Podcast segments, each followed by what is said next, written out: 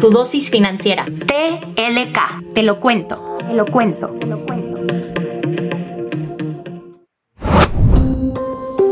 Te damos la bienvenida a tu dosis financiera. Mi nombre es Paulina de la Parra y esto es TLK Podcast en colaboración con GBM. En el episodio de hoy vamos a aprender a calcular el aguinaldo, hablaremos sobre todo el dinerito que se nos va cuando compramos regalos navideños y para finalizar, cuál es la diferencia entre ahorro e inversión. ¿Empezamos?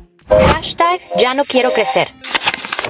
Para comenzar con nuestra primera sección del día, hashtag ya no quiero crecer, alguien de nuestra comunidad nos contó que pensaba que ser adulto era recibir un dinerito extra durante las fiestas navideñas, pero la realidad es que no tengo ni idea de cómo se calcula el aguinaldo.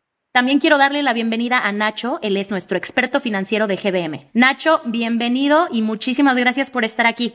Hola Pau, muchísimas gracias, encantado otra vez de participar.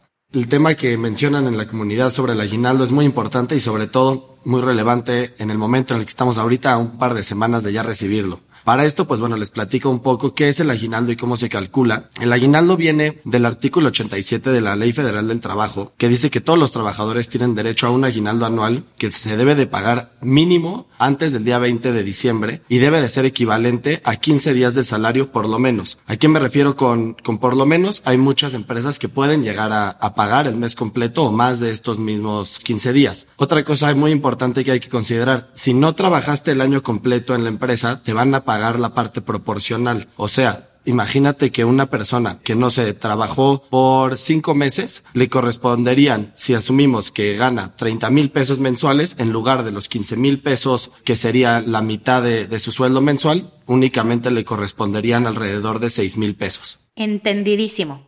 El gasto hormiga.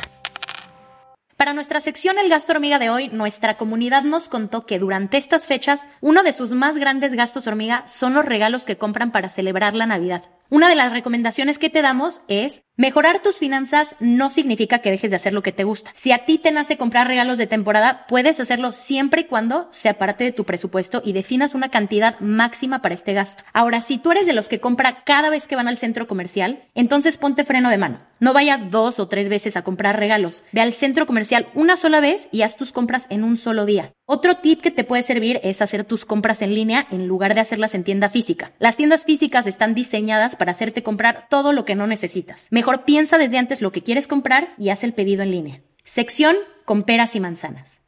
Con peras y manzanas.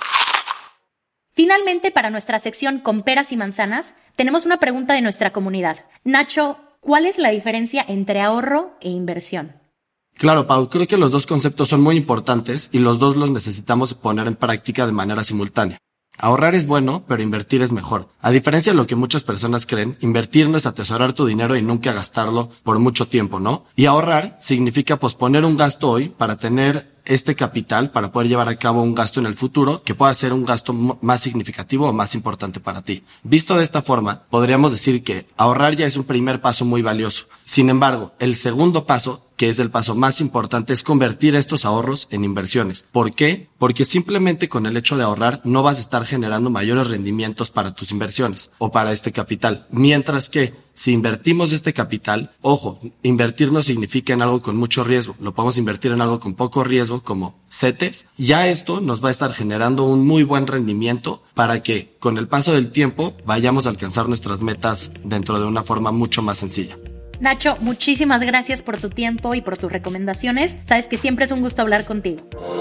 Esto fue todo por el día de hoy. Esperamos que esta dosis financiera te haya gustado. Nos escuchamos en el próximo. Este podcast es una colaboración entre Te lo cuento, Dudas Media y GBM.